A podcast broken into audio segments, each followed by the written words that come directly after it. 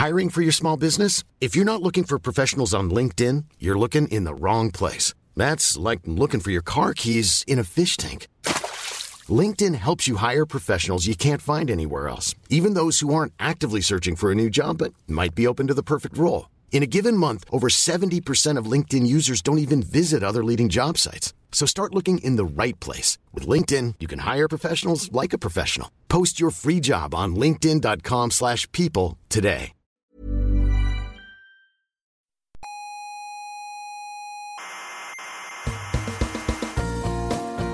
Aquí comienza Coffee Break, la tertulia semanal de la actualidad científica. Sorventaréis hoy todas las dudas acerca del universo que se ha formulado la humanidad desde el principio de los tiempos. Ah, Pregunto. no, todas, todas, no. Pues vaya tertulia.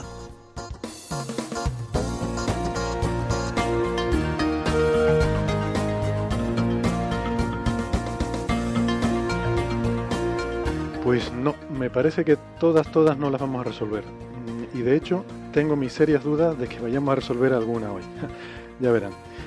Bueno, sean bienvenidos, cientófilos del mundo, eh, frikis, apasionados de la ciencia y otra gente rara que pulula por ahí y que también existe. Lo sabemos, sabemos que existen ahí fuera, grandes ignorados y marginados por los medios de comunicación, gente curiosa con sed de saber. Pónganse cómodos porque aquí están en su casa, les habla Héctor Socas, una semana más desde la sala Omega del Instituto de Astrofísica de Canarias. Hoy les confieso que ando un poco nervioso porque el programita que hemos preparado, mm, bueno, la verdad que tiene tela. A ver cómo sale porque vamos a tratar algunos temas que, mm, ¿cómo se los diría? Que casi que bordean en lo esotérico.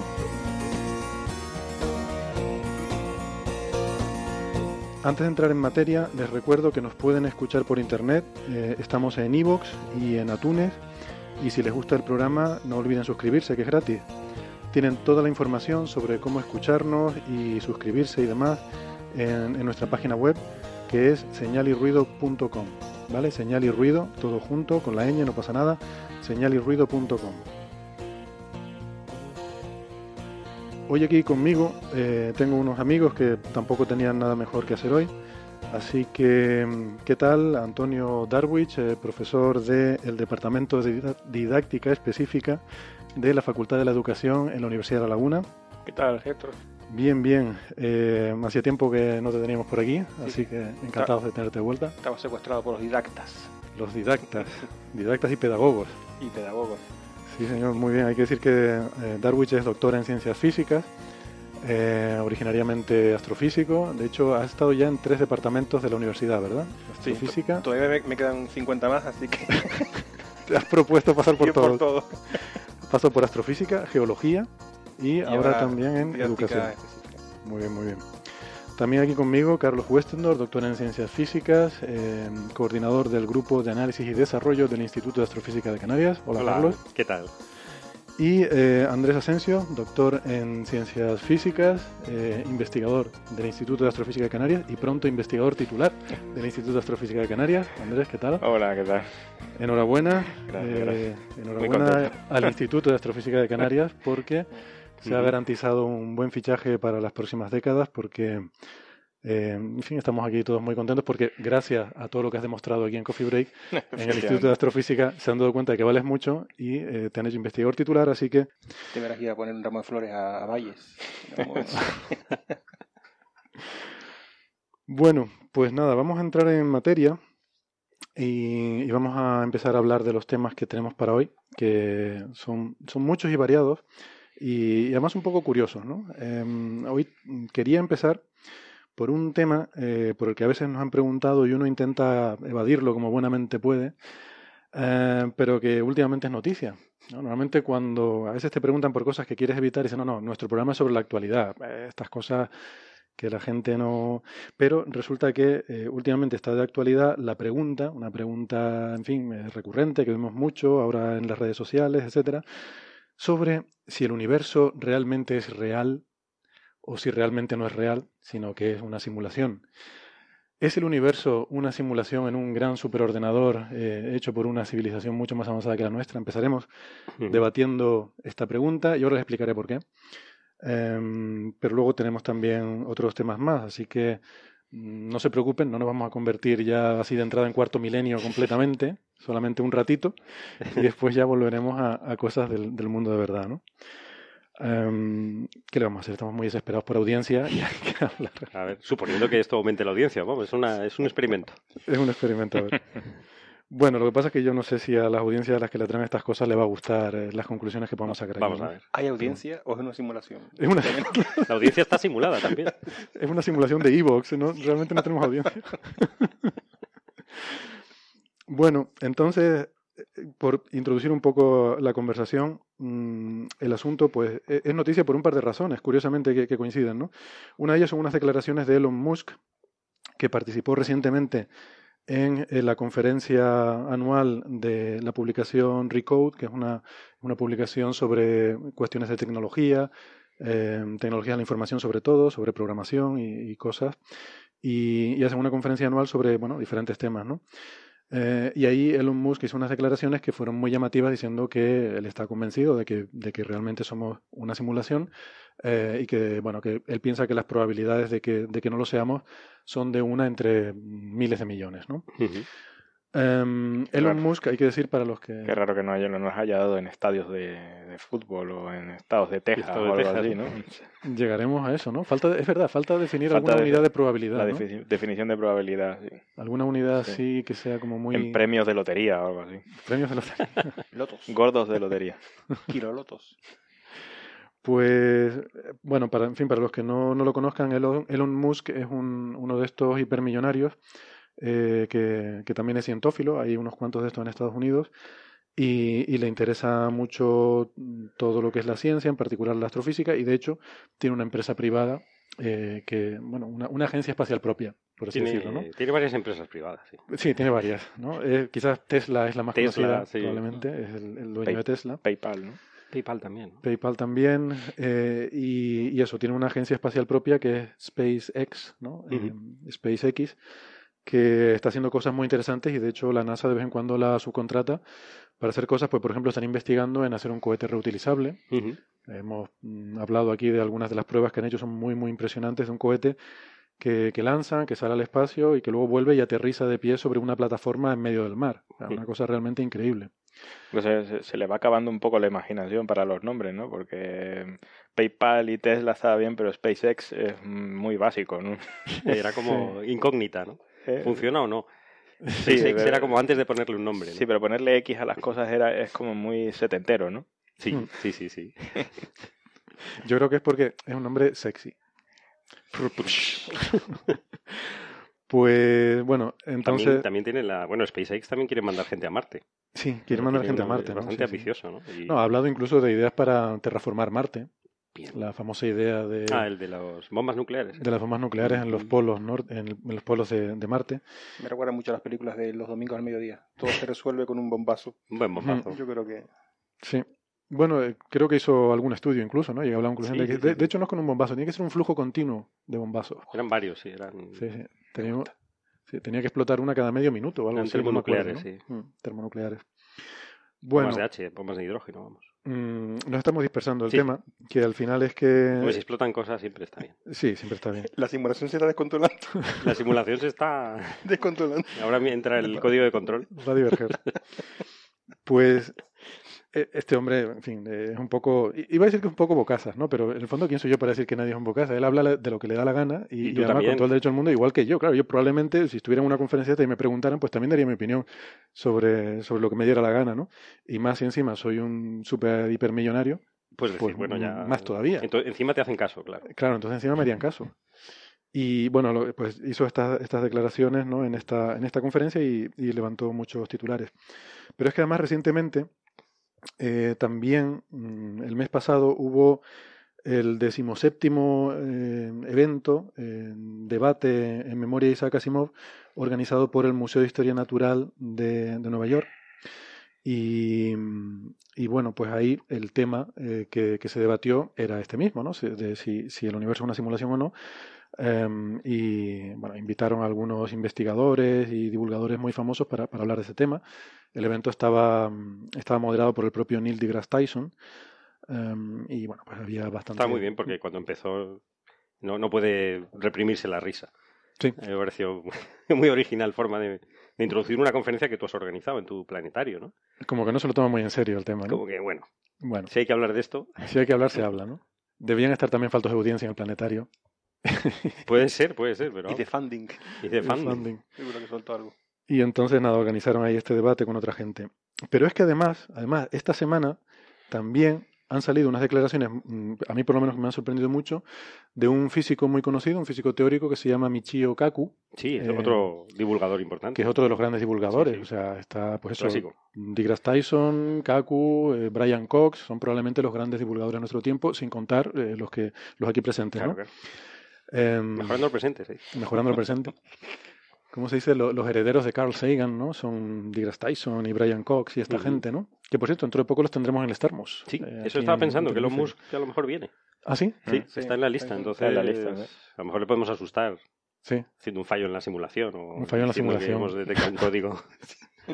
Sí, porque además eh, Elon Musk es bastante Es aprensivo, ¿no? aprensivo, Para sobre todo con cosas. la inteligencia eh, no solo arti- artificial Ujú. y dice que los alienígenas son una gran amenaza, entonces eh, lo tiene muy fácil para sentido, asustarse. es como Stephen Hawking, ¿no? También es muy, muy asustadizo con, con cosas de inteligencia Sí, artificial y Sí, sí, sí, alienígenas y estas cosas, sí, ¿no? Así que, curioso.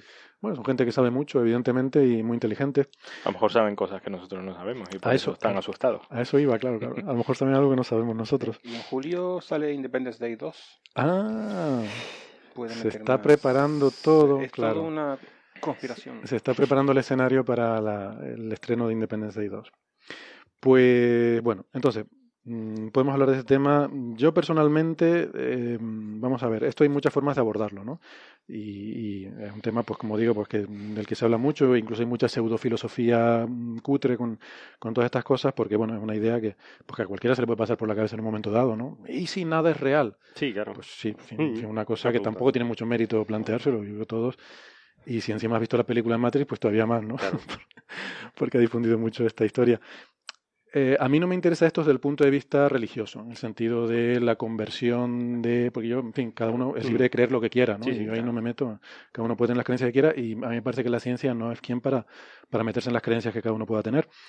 Eh, entonces, hay mucha componente de, de- de todo esto, sobre todo de la, populariz- la popularización exagerada de este debate, que tiene que ver con una idea religiosa, yo creo, que es sustituir a un dios antiguo, que era un señor con barba y túnica, por un dios más moderno, que es un programador, ¿no? que tendrá gafas y será un señor que, que programa un universo. ¿no? Entonces, bueno, no deja de ser una, una forma de modernizar el, el concepto de Dios. Sí, efectivamente. ¿no? O sea, eh, Pero- Dios, efectivamente, en casi todas las, las religiones es alguien que programó al principio Claro. Mm, el mundo, Ujú. ¿no? Sí. Y el mundo después evolucionó, evolucionó solo, ¿no? Y un poco es la, la misma filosofía. Hubo alguien que hizo un programa y, y evolucionó solo, ¿no? Claro. En el fondo sí, es un, es un poco discusión sobre religión, ¿no? Lo cual... Sí, a mí es la parte que menos me gusta, porque la religión, efectivamente, yo respeto las creencias de la gente mientras no hagan daño a los demás, Mm. pero y no intentan imponérselas, ¿no? A los demás. Pero a mí no, lo que no me gusta es estudiar eso, los porqués, ¿no? Yo creo que la ciencia va más bien sobre cómo funcionan las cosas, ¿no? A mí el porqué, pues es una pregunta que, sinceramente, a mí personalmente no me interesa, pero bueno, eh, sin ir a ese tema, eh, reconozco que, que tiene su, su curiosidad, ¿no? El, el- el- postulado, ¿no? De, de si todo lo que vemos es real o... o está- Sí, o- sobre todo por preguntarnos si la ciencia nos puede revelar algo mm, en este sentido, ¿no? Sí, ¿no? Eh, es- para mí esa es la pregunta interesante. Hay, hay una- efectivamente, hay una diferencia con respecto al dios de, religio- de las religiones estándar, ¿no? Y es que, en principio, e- ese dios en casi todas las religiones suele ser omnipotente, ¿no? Y lo puede todo y no, no, no se eh, entran en detalles de cómo ha creado las cosas, sino simplemente lo hizo en su momento. En, en la religión eh, cristiana pues tardó seis días, ¿no? Y, y- y tal, ¿no? Pero aquí, eh, digamos que al, ta- Claro, al pero estar- seis días tiempo de simulación o tiempo de reloj. bueno, es tiempo de Dios en ese, en ese instante, ¿no? Lo que pasa es que, claro, aquí eh, eh, el hacer estas suposiciones de que vivimos en una simulación automáticamente implican, eh, tal como las conocemos nosotros actualmente, ¿no? Que, mm, que tiene que haber unos eh, eh, entes primigenios, o sea, unos tamaños mm, característicos, ¿no? En los cuales la, mm, la simulación se lleve a cabo, ¿no? Lo cual automáticamente eh, eh, introduce una simetría completa con, con el dios de las religiones, ¿no? El dios mm, religioso no es probable. No, es O todo sea, no- poderoso. no, se ¿no? puede probar que existe o, no, o que no existe, ¿no? Aparte, digamos, No es de probable en el sentido de que se pueda probar. se pueda probar. probar. No, eh, en el se- eh, eh, eh, aparte simplemente de cuestiones de, de fe y de, bueno, discusiones teológicas, ¿no? Bueno, a menos Eh, que te hable. Porque, claro, en algunos libros pone que hablan con, Sí, con esa deidad sí. y entonces, bueno, pero, Pero aquí, aparte aquí de eso, claro, eh, una cosa ya de este, a este nivel implica cosas que seguramente pueden ser probables, ¿no? O sea, se pueden llegar a intentar probar, ¿no? En falsificables. cuanto a falsificables, en cuanto a hacer Sí. experimentos para Sí, sí. verificar si eso es así, ¿no? De todas formas, mm, lo que veo en la, la religión, Dios, o lo que- como quieran llamarlo, a lo mejor hace dos mil años hablamos de un carro de fuego en el cielo. ¿no? Ahora, últimamente, eh, deformando un poco el significado que se le quería dar, el universo es un holograma. El universo es una simulación de ordenador. Como que adaptamos a cada momento sí. eh, lo que nos rodea, ¿no? Entonces yo creo que no, no deja de ser más de lo, más de lo mismo, pero adaptándolo al, al lenguaje, a la tecnología del, del momento, ¿no? Por adaptado a eso, nuestro tiempo, ¿no? mm, exactamente. Sí, eso es una crítica Bueno, grande, ¿no? A, mm, es un a poco esto, la- ¿no? que, es, que es un poco nos llevamos todo a nuestro a nuestro momento actual, ¿no? Claro. Que es un poco limitado de miras, ¿no? Mm. Ahora está de moda la- los ordenadores y la simulación de- del Claro. universo y simulación de la... y todo se... de las células. La analogía siempre es... Y la analogía siempre es la- la de ahora mismo, ¿no? eh. Entonces hay que, bueno, eso levanta bastante sospechas sobre este, este postulado, ¿no? Sí, yo estoy- ese es justo el tipo de debate que a mí me interesa, ¿no? Eh, más que el, en fin, el debate pseudo religioso, que eso es otra cosa. Y luego también está por otra parte otro debate que yo evitaría, que es el debate de la, de la, el universo como simulación tipo Matrix. Es decir, eh, una especie de, de- de simulación eh, hecha para controlarnos por unos seres superiores, pero que es algo muy restringido y muy limitado. Sea, yo creo que eso mm, no, vamos, no le veo mucho sentido y tampoco me parece que sea compatible con la, con la ciencia que conocemos. Em, sí me interesa más lo que estábamos hablando aquí, el debate en el sentido de que, eh, o sea, el universo que nos revela la física, las propias leyes de la física, qué similitudes o qué, cuánto de compatibles o de incompatibles son con este postulado de si el universo puede, puede ser, eh, pues eso, ¿no? Un- una simulación numérica hecha por otra gente. En ese sentido me parece que Elon Musk eh, ha leído cosas pero no lo ha entendido bien. Y voy a explicar por qué. Él en sus declaraciones en esta conferencia, que es una conferencia en un foro de programadores, él habla de los videojuegos. Y él dice que, hombre, que hace, hace 20 años pues los videojuegos eran este, el del ping-pong y no sé qué, y ahora hay videojuegos fotorrealistas y tal. Y que eso extrapolándolo, pues que quiere decir que los videojuegos del futuro serán una pasada. Sí. Pero claro, aquí hay una cosa que, que yo creo que él no, no, no se ha dado cuenta. Eh, yo creo que cuando se habla eh, en plan serio, ¿no? como en esta conferencia en Nueva York, sobre la posibilidad del universo como simulación, se habla de, entiendo yo, de una simulación completa. O sea, los videojuegos se hace trampa. El videojuego no se, no se simula todo el universo. No, claro. Claro, el videojuego tiene eh, unos personajitos que están hechos con fotos, con lo que sea, pero no, no simula toda la existencia, sino solamente una parte muy limitada y hace, digamos, trampa en el sentido de que, bueno, pues pone ahí unas reglas y unas cosas que están previamente programadas, no es algo que se crea en un universo y se deja evolucionar. Entonces, en ese sentido, eh, yo distinguiría lo que es una simulación completa de lo que es la simulación de videojuego que tiene atajos. Yo creo que no va por ahí la cosa. O sea, creo que no somos un videojuego en el sentido de una cosa con atajos que si tú empiezas a mirar con lupa ves los píxeles. Claro. Eh, tiene que ser algo que eh, lo, lo que yo creo que sería interesante ¿no? es debatir el concepto de una posible simulación de todo el universo globalmente, que es lo que mm, vamos eh, explorando ¿no? a través de la ciencia y lo que vamos entendiendo y, y descubriendo que es mejor. De todas formas, perdona Héctor, eh, sí que es cierto que desde... Es verdad lo que dice él, o sea, en los años 70 los eh, juegos eran... Veía los píxeles, había dos píxeles, había dos cuadrados con una pelota o lo que fuera, ¿no? Comparado con lo que hay ahora mismo eh, y la evolución exponencial de, digamos, de, de- de toda la tecnología, no es descartable que dentro de una serie de años que no puedo, no se puede probablemente anticipar, eh, esos juegos no tengan atajos o los atajos que, te- que sean que, que hayan no sean detectables por nosotros. O sea, ahora ah, tú te pones a ver eh, videojuegos actuales y, bueno, hay leyes físicas. mm, A, a lo mejor son relativamente simples, ¿no? Pero las cosas se caen, hacen... O sea, Sí, tienen, se tienen meten, en- para hacen que sea real, meten leyes físicas, Claro, de O sea, que- fluidos y de gotas. y han pasado te- 30 años, ¿no? Eh, Y en una evolución exponencial eh, cada vez pasa mm, menos tiempo eh, para recorrer exactamente la misma distancia, ¿no? Sí, lo que voy es que eh, los videojuegos no simulan todo el universo, sino se limitan a, o sea, la filosofía es que tú, mm, tú quieres recrear un campo de batalla, por ejemplo, ¿no? Y, y tú te limitas a ese campo de batalla.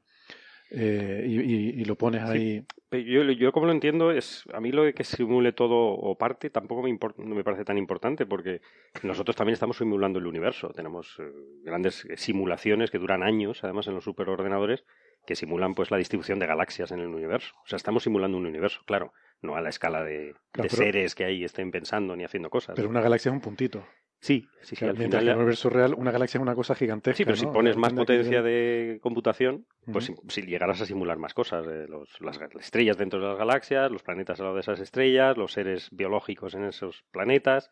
Etcétera, etcétera. O sea, Sí, pero yo voy a que los videojuegos no pierden eh, CPU en, en calcular cosas que no se van a usar en el juego. no, eso desde luego que no. Claro. No Entonces, ¿para qué vas a simular todo un universo? A menos que el experimento sea ese, hacer la simulación completa. A menos que el experimento sea hacerlo todo completo. Pero entonces, vale, pero eso es lo que voy a hacer una simulación completa.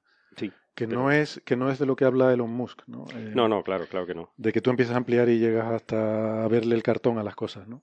No, además él, tiene una extrapolación un poco salvaje, en el sentido de que dice, bueno, eh, la, técnica está evolucionando muy rápido, ¿no? Y cada vez tenemos ordenadores más potentes y estamos haciendo simulaciones más, más complejas.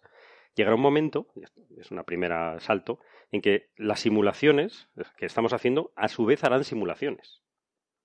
Cuando haces ese salto, ya ir hasta el infinito es muy fácil, porque las simulaciones harán simulaciones de simulaciones, así hasta el infinito, ¿no? Entonces, habrá infinitas simulaciones. Entonces, la probabilidad de que nosotros no seamos una simulación es muy, muy baja. Claro. Que ese es un salto Ese eh, es salvaje, ¿no? Que a mí que, que me niego, ¿no? O sea, que no, no tiene, una cosa no implica la otra. Claro. Y también es que me van a matar. La audiencia no, Venga. no hay informáticos ni nada, ¿no? No, Somos no, cuatro y no, no hay nadie. sí. también hay un problema están con, simulados, con- no, y dices. lo- los informáticos se nos están descontrolando un poco. Se están saliendo de su Yo trabajo con informáticos y me, puedo- sus me puedo atribu- poner sensible. ¿eh? de sus atribuciones, ¿no? Y intentan ya, porque por ejemplo en la, eh, eh, en la, en la educación y la didáctica también están dando el salto, ¿no? Ajá. De vamos a aplicar la, la tecnología, las TICs y todo esto a la, a la Sí. educación. Por ejemplo, vamos a aplicar eh, la informática como analogía del, del universo. Se nos están descontrolando, ¿eh? Carlos, hay que, Hay que hacer algo. Hay que hacer algo porque Hay que parar su simulación. Sí, como- la parte de ellos. en verdad la, la tecnología es, un producto ¿no? del, del método científico y Es una aplicación a la matemática, exactamente, lo, lo que, realmente. lo que está pasando es casi dando la, la vuelta no el producto se nos está revelando para intentar Sí, a, mí, fíjate, es la única parte quizá que me interesa un poco de esto, ¿no? A mí, o como no hay forma de saber si, si estamos en una simulación o no, pues me da igual. O sea, yo el problema científico es que si no tengo evidencia, pues me da igual. Ah. O sea, si no hay evidencia, no hay ciencia. Entonces a mí no me importa, Claro, no me interesa, ¿no? Estamos, eh, al final será cambiar palabras. em, cambias la palabra simulación por creación Mm. o Big Bang y entonces ya está, ya lo tienes. O sea, pero que no- se trata de eso. A mí la única parte que me interesa es que, que la, la herramienta que tenemos, y esa, yo, a lo mejor es un salto mío, ¿no? Que igual que el de Elon Musk, yo sí creo que vamos a, a intentar simular un cerebro humano, ¿no? No todo el universo, que no tiene sentido, para mí, hasta el último detalle. Pero el funcionamiento de las neuronas en un cerebro, pues a mí sí me parece interesante. Y Mm. yo creo que, que dentro de unos cuantos años se podrá hacer. Entonces, la duda es si ese cerebro que estamos simulando sabrá que está simulado. Y a mí me- el único problema que me plantea es un poco ético, Ujú. básicamente. Mm, El, re- o sea, el resto tampoco me interesa demasiado. Es decir, eh, eso no es, no es una simulación de todo, pero ¿qué hacemos con ese cerebro? O sea, eh, Yo, ¿lo vamos a hacer sufrir? ese es un tema muy interesante. Además, me recuerda Ajá. mucho a un libro que yo suelo recomendar, y además creo que lo he recomendado alguna vez aquí, que es de Greg Egan, que se llama Ciudad Permutación. Sí. Y habla de, de cosas como esa, ¿no? Eh, aunque creo que me ha costado alguna discusión con Bernabé el, el hablar de ese libro. Bueno, no está hoy, o sea que pero venga. hoy, hoy no está, así que lo, saco, aprovecho. No, pero hay muchas películas de de, ciencia ficción, ¿no? Y libros que va- se basan en esto, ¿no? De Claro. la máquina que sí sabe, Si sabe tiene- que sí es sabe una que es una máquina. a su vez, como Ex Máquina, ¿no? Que estuvimos pero hablando. incluso Ah, yendo la película, ¿no? la Eh, película Ex sí, Máquina o Blade Machina. Runner, clásicamente, ¿no? Que los robots, los replicantes se Claro. dan cuenta de su realidad y entonces hacen una cosa muy humana que es buscar a su, a su creador, ¿no? Y, Hmm. y otras cosas, ¿no? Entonces, incluso prácticamente desde lo que desde que se empezaron a hacer simulaciones numéricas con hace 20 30 años casi lo primero que se intentó simular fue la vida o sea el Sí. Daisy World por ejemplo los primeros programas estos de las margaritas no blancas y negras Sí, sí, sí. según le da el sol o no, van muriendo, se van haciendo grandes ecosistemas, los Sims, todo esto. Básicamente era eso, ¿no? Una especie de simulación de la, de Claro, la, claro, claro, de de la vida, ¿no? ¿no? O, simuladores de de estos de, de psicología, ¿no? De, de respuestas, de a ver si el test de Turing, ¿no? Si sabes si realmente una cosa está es inteligente o es una o es una simulación, es un Mm. programa, ¿no? Pero, pero quizás es un poco otra vez en el sentido de que estamos llevándolo todo a nuestras herramientas. Nos dan un poco de miedo nuestras herramientas, como cuando eh, no descubrimos, pero fabricamos un, un tren y dicen, no, no se puede ir tan rápido, nadie puede ir a 30 kilómetros por hora, vamos a desintegrarnos todos. Exactamente. Es un poco el miedo que nos dan nuestras propias herramientas. Sí, ahí ¿no? tiene que haber habido el debate cuando el hombre empezó a hacer máquinas más fuertes que el ser humano, de decir, pero esto es peligroso. Es que una máquina más fuerte que, que tú se te puede volver en tu contra y un brazo robótico en una fábrica puede matar a un obrero. Y efectivamente, Y- desgraciadamente, y todavía, pasa, todavía pasa, pasa, de vez en cuando, pasa, ¿no? ¿no? Em, y es, es, bueno, esto es un no poco lo que mismo. robots. No, no, no. el salto a que nosotros seamos todos robots. No, pero o sea, los ordenadores han permitido hacer un, digamos, como son programables y de hecho hay teorías de completitud de la programación de las Ujú. máquinas y tal, pues en principio te permiten hacer de todo, ¿no? Entre, entre ellos, pues toda la física que vamos descubriendo, eh, que uno pues debería hacer con un lápiz y un papel, si quieres calcular cosas, pues te permiten hacerlo mucho más rápido, ¿no? Eh, y claro, si uno extrapola la potencia de los, de los ordenadores al futuro, pues, eh, Claro. ¿por qué no? O sea, yo... mm, o sea, la, la creación de un cerebro artificial, eh, o sea, de, de hacer algo muy parecido a un cerebro O sea, ¿tú humano. crees que sí, que llegaremos a yo estoy, conven- yo Sí, estoy sí, convencido de que Ah, lo bueno, conseguiremos. que yo me estaba Otra cosa, otra cosa es que, que haya algo aparte de, o sea, que, que no consigamos, digamos, mm, eh, reflejar exactamente cómo funciona un, un cerebro humano, ¿no? Eh, pero bueno, mm, digamos que eh, la dirección que va tomando toda la inteligencia artificial es la de que, bueno, la- las cosas, mm, la, la- la conectividad entre neuronas, por ejemplo, en el caso de- del cerebro, eh, es lo que nos da la, la complejidad. ¿no? Claro, Y, claro. y de hecho, eh, actualmente se están consiguiendo cosas mucho más eh, potentes simplemente haciendo lo que hacíamos mm, en los años 80. Ahora hay más potencia de cálculo, se hacen más profundas las cosas y se consiguen cosas mejores. Es así, es bastante además, impepinable. ¿no? sumándose eh, al hecho de que ahora usamos lo que es la- el, el- la- el deep learning este, ¿no? Las redes neuronales, ¿no? Que ya no se programan, ya se les enseña, como si Sí. fuese un niño. Sí, pero es lo que decía Andrés, esto ya se hacía desde Sí, sí, los sí, años sí. 70, lo que pasa Claro. es que ahora eh, tenemos más potencia para meter más neuronas, o sea, Sí. y al final vamos viendo que es una cuestión cuantitativa simplemente de número de neuronas, o sea, que la diferencia entre un cerebro humano y una cosa mucho más primitiva, el cerebro de un mosquito, es simplemente el número de posibles conexiones. O sea, el, el famoso coche de Google eh, se podía haber hecho si hubiéramos tenido suficiente capacidad en los años 80. Lo que pasa es que eh, lo que nos ha permitido ahora es pues la potencia de cálculo de poder hacer todas las cosas mucho más profundas, más, eh, más conectadas y automáticamente mm, se han dado cuenta de que las cosas funcionan mucho mejor, ¿no? En toma de decisiones, por ejemplo, ¿no? De todas formas, de, de inteligencia artificial hablaremos dentro de un ratito porque eh, hay cosas ahí súper interesantes que podemos sacar también. Eh, y me gustaría que habláramos en un poco más, con un poco más de profundidad, de, de profundidad, precisamente. Eh, pero volviendo al tema de la simulación, a mí me interesa porque yo sí creo que, mm, a ver, yo tengo aquí un poco de, mm, ¿cómo se dice? Mixed feelings en inglés, ¿no? O sea, por una Sí, parte, sí, sí, veo Sentimientos algún- contradictorios. eh, sentimientos contradictorios, ¿no? Por una parte sí veo eh, algunos indicios, ¿no? Que, que, que pudieran ir en ese, apuntar en ese sentido, ¿no? En, en- en el universo, de que podría ser una simulación, pero por otra parte otros que no. Y entonces, de hecho me puse, este es un tema en el que estuve pensando hace años y me puse a hacer unos calculitos de estos de, de servilleta que los publiqué ahí informalmente en redes sociales, en, lo tengo por aquí en 2009, o sea que debe, debe haber sido por lo mejor de 2008 o algo así, y, y lo he rescatado, ¿no? Porque había algunas cosas que me parecen curiosas. O sea, el, el punto de partida es el siguiente. Por lo que más o menos entendemos de, de mecánica cuántica y, de, y de relatividad general, parece que el universo tiene píxeles, que es lo que eh, la hipótesis que yo hago con las escalas espaciales mínimas que pueden existir, que son las escalas de Planck, eh, la, la distancia mínima que, bueno, esto realmente más que de la, de la mecánica cuántica viene de teorías de gravedad cuántica, que son todavía teorías que están un poco ahí, un poco en la frontera, ¿no? Pero bueno, más o menos lo que hay cierto consenso entre la gente que trabaja en estos temas, que esto es una cosa que sí que tienen bastante clara, que hay una distancia mínima en la cual el espacio deja de tener sentido, que está en torno a los 10 a la menos 35 metros, que es poquísimo, ¿eh? O sea, 10 a la menos 35 metros, por dar una idea, eh, es 10 a la menos 20 veces el tamaño de un protón. O sea, quiere decir que nosotros estamos más cerca de un protón de lo que un protón está de ese tamaño mínimo. O sea que para un protón, ese tamaño mínimo es un millón de veces más pequeño que para lo que nosotros es un protón. ¿eh? Vale. O sea que es que cuando hablamos así de exponente, Sí, sí. eh, no nos damos cuenta de lo que estamos hablando, pero. 10 a la menos 35 quiere decir 0,035 ceros y un 1 detrás, ¿vale?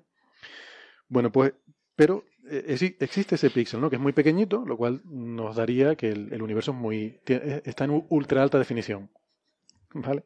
Sí, que es muy Es pequeñito. más de pero, 4K. pero claro, eso es en nuestras teorías actuales de la física. O sea, la física por debajo de esas escalas no funciona.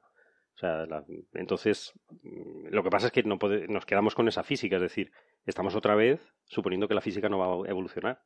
No, yo lo que estoy diciendo es que me interesa ver lo que la física que conocemos nos dice Sí, sí, sí. sobre el universo. Entonces yo me estoy centrando en la física que conocemos, la que... mm, No, pero la- cuando tengamos que ordenadores de los que tiene miedo Elon Musk, tendremos otra física. Entonces tampoco hay que Pero- quedarse tan, tan anclados en. pero a lo mejor en que confirma, a lo mejor confirma esto. Quiero decir que... A lo mejor no, que pero esto- te quiero decir, eso no lo sabe nadie hoy por hoy, ¿sabes? Bueno, pero yo voy a hacer esta hipótesis de que esto es cierto, ¿vale? Porque además, o sea, no es que sea una cosa muy especulativa, es algo que da la teoría de cuerdas, que da la gravedad de bucles Pero quiero decir es cuánticos. que la todo- física siempre se va refinando. O sea, ten- tiene Sí. que tener en cuenta lo anterior, pero se va refinando. Entonces, Claro, entonces no, no tirarán esto. A lo mejor encontrarán No. mejoras. Pero se explicará esto de, de otra forma, que, que a lo mejor no, te- no, no haga falta una escala tan pequeñita, mínima, ¿no? Mm, O sea, que bueno, esto de los píxeles del universo es un... Vale, no, que por es, ahora. no es algo que esté Que sí, súper establecido, pero mm, yo voy a tomarlo porque por ahora es lo que sabemos, ¿vale? Sí, sí. Que luego en el futuro se dice que no, que esto no era así, bueno, pues será como sea, pero por ahora es lo que sabemos. Ujú. Y, y después hay una cosa que a mí me parece súper interesante en, también en la física, ¿no? en este caso en la relatividad general, que es el límite de la velocidad de la luz. O sea, tenemos un límite físico a cuánto eh, de rápido se puede transmitir una señal de un sitio a otro. Y eso está puesto por la velocidad de la luz y es un principio, o sea, Sí, no, eso no hay que se lo salte. Eso no se deriva en ningún sitio. Es eso un, está principio, difícil de saltárselo. es un principio que a partir del cual se derivan un montón de cosas que hemos mm, ido constatando que son ciertas. Em, entonces, a mí me parece muy sorprendente que una ley de la naturaleza sea algo del tipo, o sea, yo entiendo una ley puede ser dos masas se atraen con una fuerza tal, bueno, pues oye. Pero que una ley sea una prohibición, en el sentido de que no puedes pasar información más rápido que tal, es como muy sospechoso. Y este tipo de límites es uno de los trucos sucios que se usan en las simulaciones, cuando hacemos simulaciones de fluidos y de tal, las simulaciones tienden a desestabilizarse si ocurren fenómenos que son más rápidos que el, el paso, ¿no? El paso temporal de la simulación. Sí. Normalmente en la simulación tú tienes un instante de tiempo y luego las ecuaciones te dicen cómo es el siguiente paso temporal, ¿no? Eh, Ahora cuando entonces, dices casualidad. No bueno, lo creo. casualidad, Ya, casu- yo no creo- Pasamos a yo no la creo puerta las, de lo desconocido y otro tipo de programas. ¿no? yo no creo en las casualidades. Ah, muy bien. No, te- por eso te estoy diciendo que Claro, tengo claro. sentimientos encontrados. Por una parte están estos que Sí, sí, sí. son los que estoy intentando poner sobre la mesa. Ujú. Em, existe una velocidad de la luz, que es la velocidad límite a la cual se puede transmitir una información. Que, hombre, es lo que hacemos muchas veces en nuestras simulaciones para que no exploten. O sea, porque Sí, tú tienes un paso temporal que es limitado y entonces tienes que intentar evitar que se produzcan ondas, que, que se propaguen señales que te desestabilicen esa, simu- esa simulación y eso se hace poniendo límites a la velocidad de transmisión de las señales. Eso, em, eso es así. Y, y el universo tiene uno de esos límites. Em, luego, bueno, luego hay cosas como los principios de incertidumbre, que, también, bueno, parecen sugerir como que, bueno, para ahorrarme el tener que saber exactamente, tener que almacenar exactamente dónde están las cosas, pues les pongo aquí un, cierto margen de error y, así no tengo que, ponerlo, ¿no? Bueno, no lo sé, son, son una serie de, de- de indicios, ¿no? Vamos a, vamos a suponer que esto es así. Entonces, lo que yo quería resaltar es decir, bueno, si esto es así, si existen estos píxeles, si el universo es una simulación que tiene un paso temporal, delta de t, que me viene dado por estos píxeles y la velocidad de la luz, y sería del orden de 10 a la menos 44 segundos, Ujú. que es un tiempo cortísimo, es lo que se llama el tiempo de Planck. Eh, entonces, en cada momento de la simulación tenemos una, una ¿cómo se dice? Un snapshot, una, Sí, una foto fija. una foto de la simulación, donde tenemos mm, la descripción de todos los objetos que hay en ese sitio y con unas ecuaciones, que son las leyes de la física, calculamos cómo será el siguiente paso. ¿Vale? Bueno, pues me he hecho algunos cálculos de orden de magnitud de cuánto sería el tamaño de esa simulación. Y resulta, por ejemplo, que esa simulación tendría del orden de 10 a las 183 celdillas. 10 a las 183 eh, son un montón de celdillas. O sea, es un 1 con 183 ceros detrás, ¿vale? Eh, Ahora es cuando se marea. ahora el amigo de el Ortega, amigo de Ortega y se cae. y se cae. Claro. Ahora lo entiendo. Tampoco Esto- me encuentro muy bien. Esto es tremendo. Esto es una barbaridad, ¿no? Bueno, entonces, porque yo lo, lo que quiero concluir es que mm, a mí me parece que no es posible en un universo construir una simulación totalmente realista del mismo universo. Y, y voy a estos números. Eh, eso quiere decir que el número de operaciones complejas que se realizan para poder producir todo eso desde el principio del- de los tiempos hasta la actualidad, el número de operaciones complejas que ha habido que, que ha tenido que hacer ese ordenador es del, del orden de 10 a las 240 y algo, a ver, 246. Ujú. 10 elevado a 246 operaciones complejas. Los que tenemos en la actualidad producen 10 a la 12, más o menos, dependiendo de la simulación que sea y de cuánto tiempo estés tú dispuesto a esperar a que la simulación llegue a su resultado. Bueno, de 10 a la 12 a 10 elevado a 246, échale cero, ¿vale? O sea, mucho hay que extrapolar la ley de Moore Sí, sí, sí. para, que, para llegar a eso. Entonces, me planteé la siguiente pregunta. Y bueno, vamos a ver, ¿qué memoria tendría que tener ese ordenador para almacenar una, un instante temporal de esa simulación? O sea, para tener en memoria todo eso. Entonces, ¿cuál es la memoria más mm, mejor que, podríamos hacer para almacenar toda la simulación del universo? Suponiendo que solo almacenamos un instante de tiempo, ¿eh? que los vamos borrando, según vamos pasando un instante a otro, los vamos borrando porque mantener todo eso en memoria es demasiado. Y dices tú, bueno, pues eh, se hacen experimentos de intentar mover átomos individuales. Eh, y se dice que esto puede ser en el futuro. Bueno, Sí. pues imaginemos una plaquita metálica donde tú puedes mover átomos individuales y que en cada uno de esos átomos te puedas meter la información de una celdilla de- del universo. Bueno, pues si tú hicieras un cubo de memoria de esos para almacenar todo el universo, eh, pues teniendo en cuenta que la separación entre los átomos en una plaquita metálica es del orden de 10 a la menos 10 metros, pues necesitaría- necesitarías tener una memoria del tamaño de 10 a la 51 metros de lado. 10 elevado a 51 metros de lado. ¿Vale? Para tener una idea de cuánto es 10 elevado a 51 metros, piensen que el universo actual tiene 10 a la 25 metros de tamaño. 10 a la 25. Nuestro cubo, Ahí caben tener la memoria. Muchos la que estados de almacenamos eso, Texas caben ahí. Mucho. vale. Esto es por dar una idea de lo enorme que sería esa simulación. Y, y entonces lo que estoy intentando argumentar es que yo creo que eh, una simulación que corre en nuestro universo tiene que existir en un universo muchísimo mayor. O con más dimensiones, o con más complejidad, pues tiene que ser algo muy, muy grande. Ujú. O sea, por dar otro número, si en vez de plaquitas, mm, átomos en una plaquita, cogemos núcleos atómicos en una estrella de neutrones, o sea, supongamos que estos seres quieren compactar tanto la memoria que han llegado a ser una estrella de neutrones, que es la cosa mm, que conocemos, el estado de la materia más colapsado, más denso. Pues en una, en una memoria de estrella de neutrones podrían meterlos en un cubo de 10 a la 23 metros de lado. Bueno, mm, es, no, perdón, 10 a la 18 metros. Vale. Que son, estamos hablando de miles de años luz. Eh, y eso suponiendo una cosa que es una barbaridad, que es una memoria hecha de estrellas de neutrones. Total, que bueno, que nos estamos alargando mucho con este tema, pero que simplemente lo que quería poner sobre la mesa es que yo creo, o sea, mi, mi opinión personal es que si realmente esto es una simulación, no es una simulación de este universo, mm, que es un poco el paradigma que ponía Elon Musk, que, Sí. que somos gente que nos está simulando una realidad como la suya, sino que yo creo que gente está simulando una realidad mucho más simple que la suya. O sea, que, que la- el, el universo matriz en el que vive esta simulación debe ser mucho más grande o mucho más complejo, ¿no? con más dimensiones o lo que sea. Eh, ¿Y el motivo de la simulación? ah, eso ya, pff, Claro, digo, Ya, ¿para qué a- simular una cosa que pones las leyes y a ver si se matan, ¿sabes? O sea, a ver qué pasa, ¿no?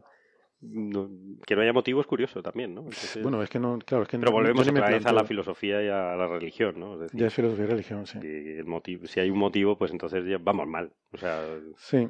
Es que esto lo digo porque cuando se habla mucho de este debate del universo como simulación, se suele recurrir a un paper que publicó un señor, eh, creo que en el año 2003, en, en una, en una revista de filosofía, en un, en un journal de filosofía.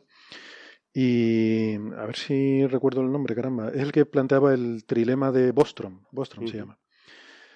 Plantea el trilema, que es que dice que eh, una de estas tres Ah, posibilidades sí. tiene que ser cierta, ¿no? Eh, Han leído eso, que a mí me hace mucha gracia porque mm, no veo por qué. Entonces plantea ahí tres posibilidades y una, una de las posibilidades es que necesariamente, eh, casi seguro que somos una simulación y las otras dos posibilidades son bastante, dan bastante miedo porque una es que las civilizaciones se extinguen y otra es, o bueno, sea que no que- llegas a simular porque nos hemos extinguimos pues no hemos primero. extinguido. Mm. Y, y la otra es que no les apetece hacer simulaciones. Que, eh, bueno, esa quizás tiene más sentido, ¿no? Esa- Si eres muy avanzado, seguramente te dedicas a cosas más divertidas que simular. Sí, un poco eh, cuál es la motivación. ¿Cuál es la motivación, alguien, si tiene la potencia para hacer eso, no lo veo yo muy claro. ¿no? Ah, Bueno, sí que es cierto que tenemos potencia para hacer juegos fotorrealistas y los hacemos, ¿no? Y realmente es solo para pasárselo bien. O sea, que a lo mejor se lo pasan bien viéndonos están aquí jugando, sufrir, claro. ¿no? Ya, pero nosotros somos algo tan pequeñito que no creo que seamos el, el objetivo de la simulación. Bueno, a lo mejor resulta que o sea, es un poco la justificación del principio antrópico, ¿no? A lo mejor esa simulación está han tenido que hacer un universo gigantesco de enorme para después vernos a nosotros solamente, ¿no? Pf, No sé, me parece muy Es un poco presuntuoso, ¿no? egocéntrico, sí. desde luego, Bastaría, bastaría con que hicieras una estrella y unos cuantos planetas, no te hace falta hacer Sí, todo. No, pero en algún momento construiremos telescopios y miraremos tiempo, al cielo sí, y hay que ser consistente, Las ¿no? condiciones de frontera tienen que ajustarse Claro, a... claro. Bueno, pero a lo mejor es un universo sin galaxias. O sea, ¿por qué tendría que haber un...? Bueno, No, si no tienes la suficiente potencia, ¿por Te da qué igual no? que ¿Por salgan qué no? O sea, por- en los juegos también aparecen bo- cosas que solo son para ser bonitos, ¿no? A lo mejor. No, a lo mejor su universo inicial era, era pequeñito y le permitían a la simulación autogenerarse cuando nosotros fuésemos avanzando en el... ¿Sabes? De, de todas formas, es curioso porque este, todo esta, este planteamiento ha llegado a, a incluso físicos de laboratorio, ¿no? A llevar, a, a intentar verificar. Sí, que eso es si lo, esto es lo que así, me ¿no? asombra, ¿no? Que se lo haya tomado en serio Eh, alguien. ¿no? Sí, sí, hay, hay, hay una gente en un laboratorio que se ha dedicado a, a usar interferómetros que son capaces de medir distancias muy pequeñas, ¿no? Y ver si efectivamente acercándose a distancias cada vez más pequeñas hay algún indicio de la existencia de esos píxeles, ¿no? Bueno, ah, también hay, bueno, he visto críticas a esos, esos trabajos diciendo que son una tontería, ¿no? Por, por- Bueno. por otros físicos teóricos, ¿no? Es que está basado en una teoría un poco, un poco Sí, pero también ¿no? hay que comprobarlo todo, ¿no? Claro, Ah, las cosas te dan siempre, sorpresas, ¿no? O sea, no, no por esta motivación de también también lo- la simulación, sino Sí, cuál o el límite. Un poco basado en la filosofía de Lord Kelvin, ¿no? Cuando dijo al principio, a finales del siglo XIX, ¿no? Que ya está todo resuelto aquí, solo hace falta eh, mejorar la precisión en las cosas, ¿no? Justo, no sé cuántos, 10 años o 15 años antes de que, de que eh, apareciera toda la revolución de la mecánica cuántica, ¿no? Lo cual, supongo que se moriría antes, Sí, luego, creo, para no, si no, para no pasar Si vergüenza. de- ¿no? del disgusto. Si del motivo, disgusto. sí. O sea, que nunca se puede decir que... Pero a lo mejor en su época ya se había descubierto todo. Y, ¿no? Eh, Douglas Adams decía que, ¿cómo era? Que hay una Ah, teoría sí. que dice que si el universo algún día llegamos a entenderlo todo, cambiaría instantáneamente y se convertiría en algo mucho Ah. más complejo. Y hay otra teoría que dice que eso ya ha ocurrido. Y eso ya ha ocurrido. Sí, pero la época esta de, de Kelvin, la, la época victoriana fuerte, o sea, todo estaba hecho, o sea, los ingenios mecánicos que había y todo, Sí, se todo que determinista, todo cuadraba, todo, todo, no había problema. está Era todo súper controlado, ¿no? Entonces, Mm. Eh, Ese, por cierto, y entonces, bueno, he dado mis argumentos sobre por qué me parece que podría haber indicios de que sí, ¿no? Y, pero también los tengo de que no. Y los que tengo de Como que... buen físico tienes la explicación para las dos cosas completamente Para una cosa y su contraria. dependiendo de la financiación, pues ya se Exacto. fue sacando. Exactamente. Dependiendo de cómo vaya lo de las audiencias, pues ya me, Ya vemos, a me ver. inclinaré por un lado o por otro. Sacamos otro programa Sí. paralelo ¿Hacemos un especial con Iker Jiménez eh, conjunto o, o no? o que nos invite y nos pague. Que nos invite y nos pague, seguro que sí.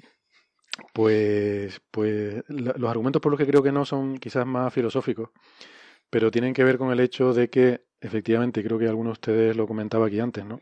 Que se parece sospechosamente a, a un tema cultural, a lo que está de moda hoy en día, ¿no? Mm.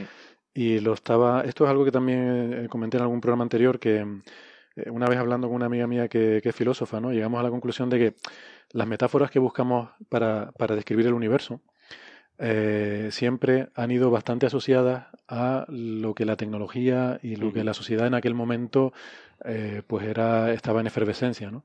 Y por ejemplo, el, el- el ejemplo más clásico, eh, tú lo mencionabas, Darwin, en Sí, el siglo sí, sí. XIX, pues resulta que el universo era una gran máquina mecánica con engranajes, las órbitas planetarias eran engranajes perfectos, los átomos eran engranajes, eran protones y electrones en órbita, o sea, era un universo mecánico. De hecho, hablamos de la mecánica clásica, la mecánica cuántica, esos nombres vienen mm, herencia de aquella época. Mm. La física era mecánica, era un universo de engranajes y una maquinaria perfecta. Y luego más adelante, pues aquello se empezó a derrumbar, empezó a llegar la mecánica cuántica y tal, y ya empezamos a hablar de funciones de onda, ¿no? Eh, y todo el universo se explicaba eh, en función de interferencias, de, de difracción, las partículas ya no eran partículas, eran ondas, y, y esto llegó justo en la época de la revolución en la que la radio y la televisión empezaban a dominar. El- la vida cotidiana, ¿no? Y ahora llega la, llega la revolución de la información y resulta que el universo es una simulación, justo ahora que empezamos a hacer simulaciones, ¿no? Y, A lo mejor el universo es una red social. efectivamente, ¿no? Claro, Será lo como- siguiente. Como estamos en redes sociales, pues a lo Claro, claro. Estará la gran telaraña cósmica. gran telaraña. se parece a. Twitter. Y, y nada, y esto, y de hecho, además es que, incluso en la física seria, la información cada vez adquiere más importancia. O sea, que ya no, ya no se habla solo de la energía, como se, se hablaba antes, ya el Ujú. universo no era solo una máquina que convertía energía, sino ahora se discute mucho qué pasa con la información.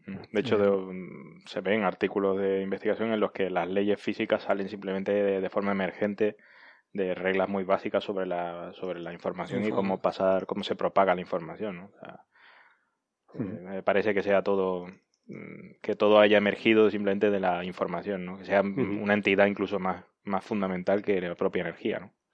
Ahora mismo hay un debate muy gordo que aquí hemos discutido sobre lo que llaman la paradoja de la información de los agujeros negros. Y de ahí, por cierto, ha salido la historia del principio holográfico, que no tiene nada que ver con esto de la- lo de la simulación. Hay que decir a la gente y que el que tenga interés en esto del principio holográfico, pues que, que se escuche nuestros programas con Tehoft, que fue el que lo propuso originariamente, Premio Nobel de Física, o con Maldacena, que fue quien lo desarrolló matemáticamente en teoría de cuerdas. Y esto del principio holográfico no, no, no quiere decir que el universo sea una simulación, es algo totalmente diferente, ¿no? Ni que sea un holograma, cuestión- vamos, porque eso también estaba de moda en los 80. Sí, bueno, que, que es un holograma, pero en el sentido real de la palabra holograma, no en el sentido de la ciencia ficción Claro, de claro. la palabra holograma. ¿no? ¿no? En el Que sentido es de un- la, es un de la concepto- princesa Leia Claro. como holograma. Exacto. Es un concepto matemático. Y, y nada, y, y por cierto, ya que estamos hablando de esto, quería comentar, ha salido también unas noticias sobre que si Stephen Hawking ha dicho que sabe cómo salir de un agujero negro, Sí, sí, la he visto también. esto ya lo hemos hablado en su momento, así que referimos a nuestros oyentes a los programas, en los- el episodio 20, Ujú. en el que hablamos de esto, porque esto lo contó Stephen Hawking en una conferencia eh, que hubo en Estocolmo sobre agujeros negros, y ahora lo que pasa es que ha publicado el artículo. Ahora ya ha salido publicado el paper y por eso han salido los titulares.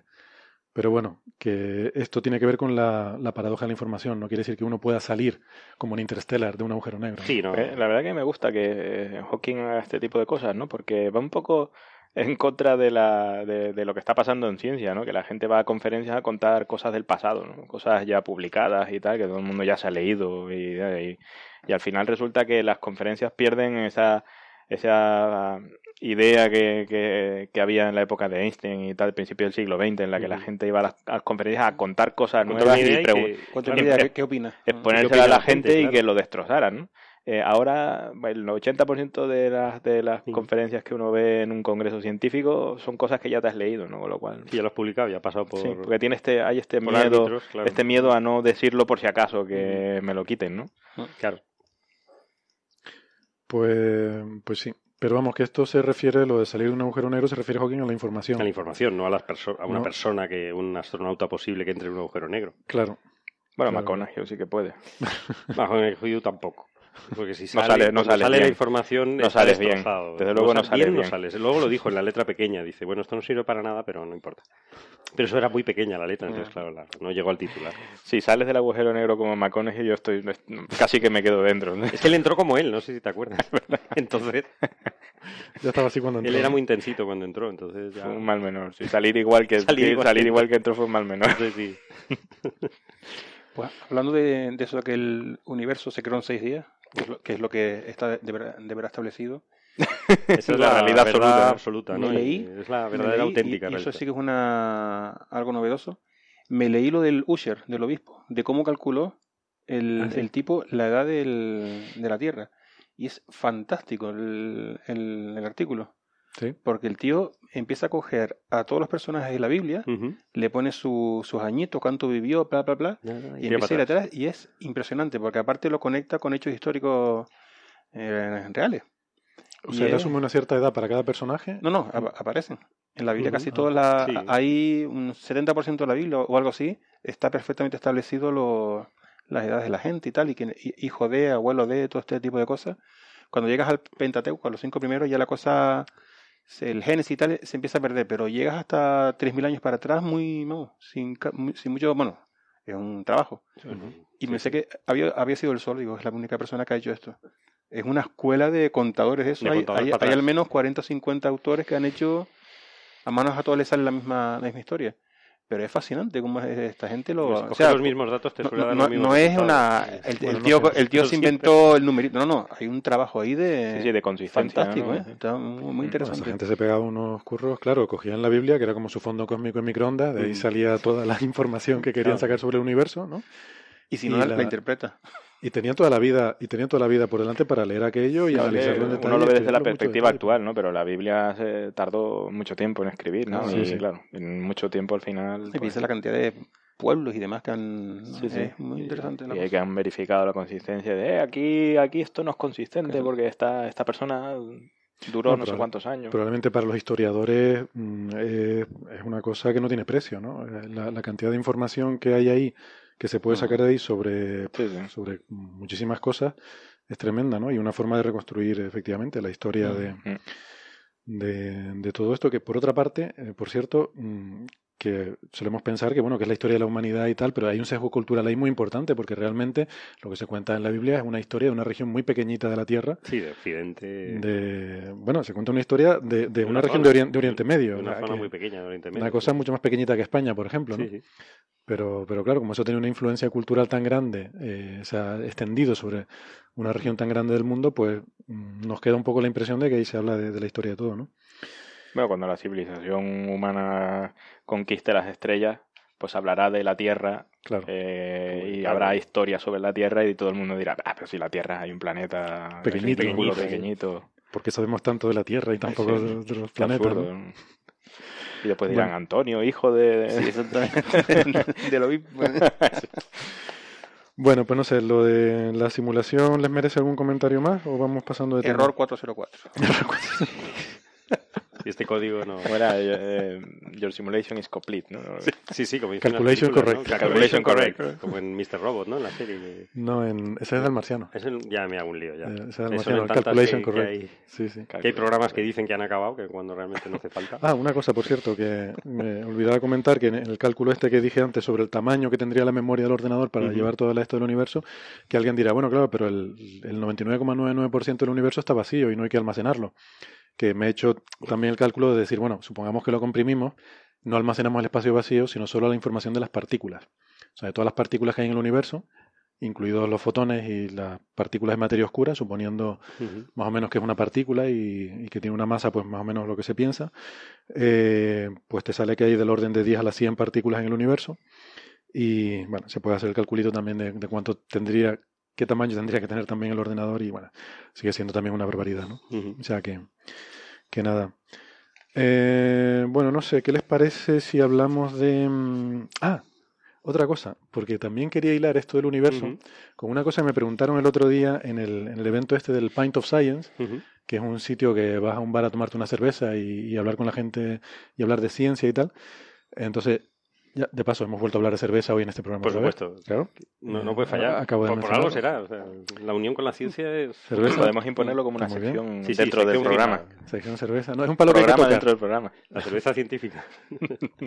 Hay que mencionar cerveza en cualquier programa, así que venga, ya está mencionada. Pues que mm, una persona de las que estaban allí me preguntó que si, que si el universo eh, se podía ver como un, como un ser vivo. Y, y esto es una, una cosa que también, pues, eh, oyes bastantes comentarios por ahí, sobre todo a raíz de que la, la cosmología moderna y estas simulaciones del universo que somos Claro. capaces de hacer en las que se ven las galaxias y tal, pues no sé si los han visto, pero esa especie de telaraña, ¿no? Esa especie de red que se ve que forman los filamentos Sí, galácticos sí. Observaciones y, y- y observaciones también. y observaciones también, efectivamente, eh, tiene pinta, se parece mucho a las redes que forman las neuronas.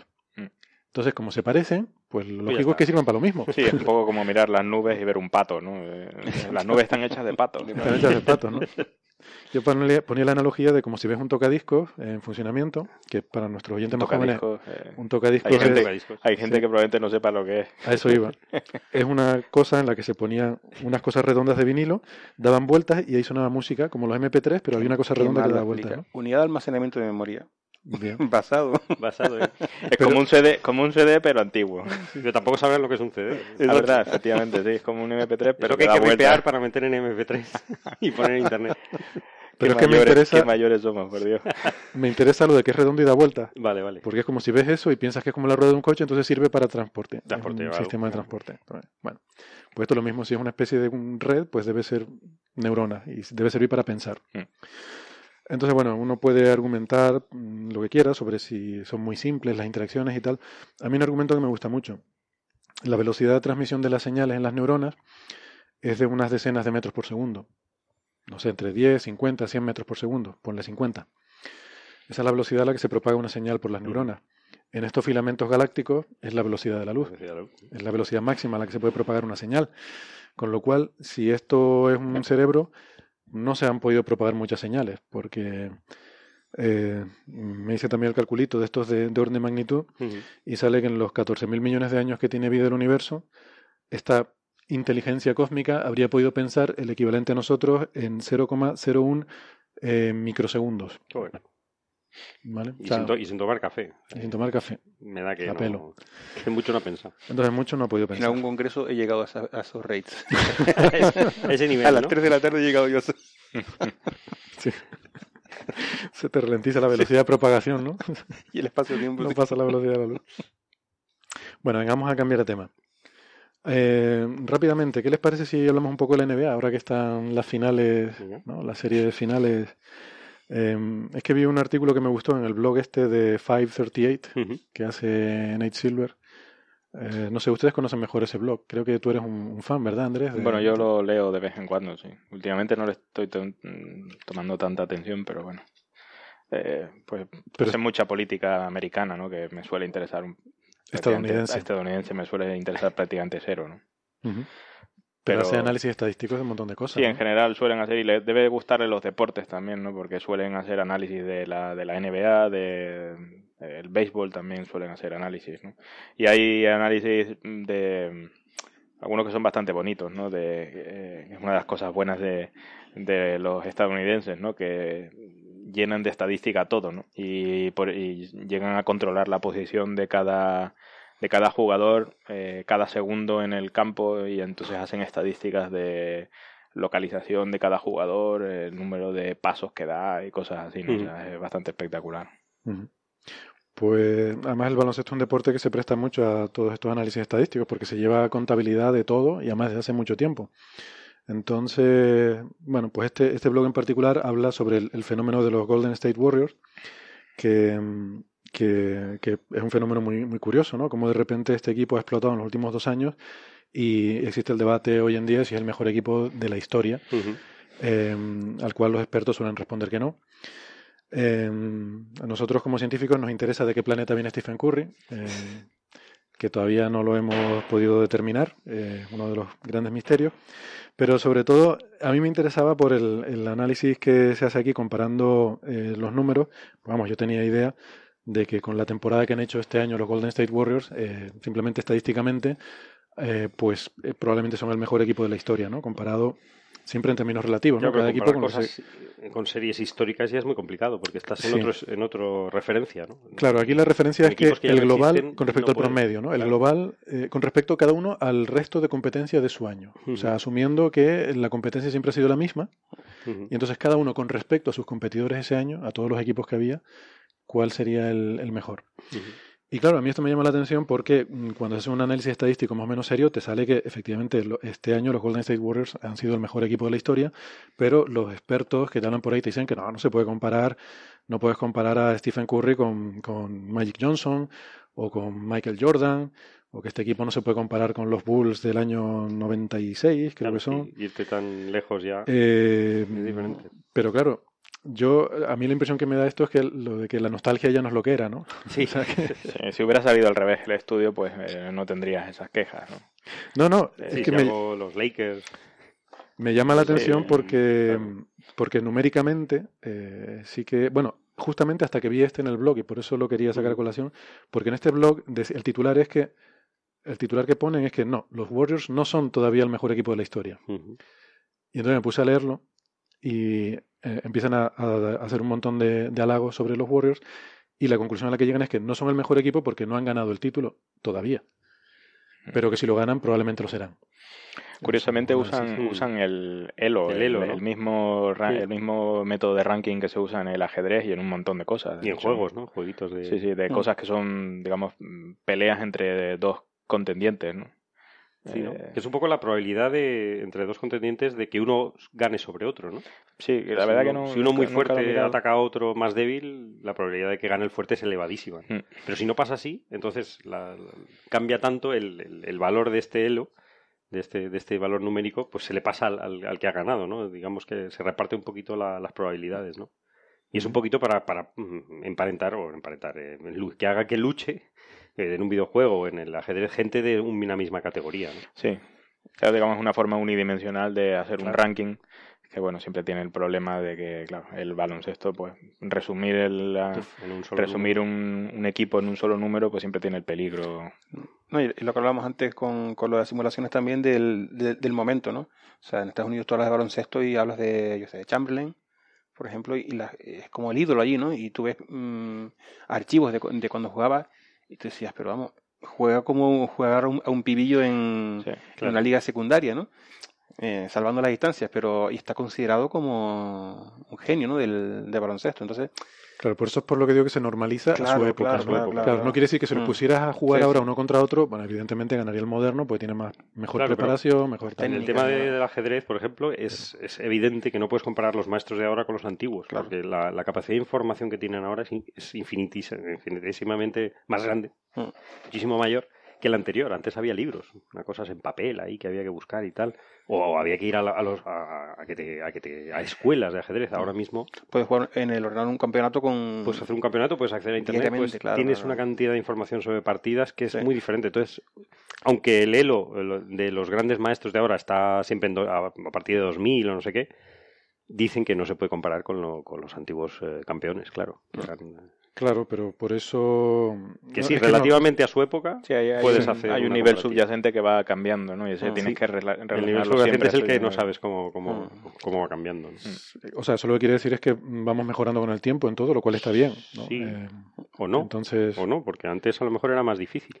¿sabes? Es sí, decir, bueno, necesitabas un, tipo de personas muchísimo más intuitivas, o llámalo como quieras, que ahora Mm. no lo sé. tampoco. La verdad que da, da pena que todos estos datos muchas veces, eh, o sea, muchas veces el, el problema de hacer estudios de este tipo es encontrar los datos. ¿no? O sea, Mm. donde te- y eso decía- que en Estados Unidos las ¿Cuál es cosas son, suelen ser bastante abiertas, ¿no? Estos datos suelen estar disponibles incluso, ¿no? Mm.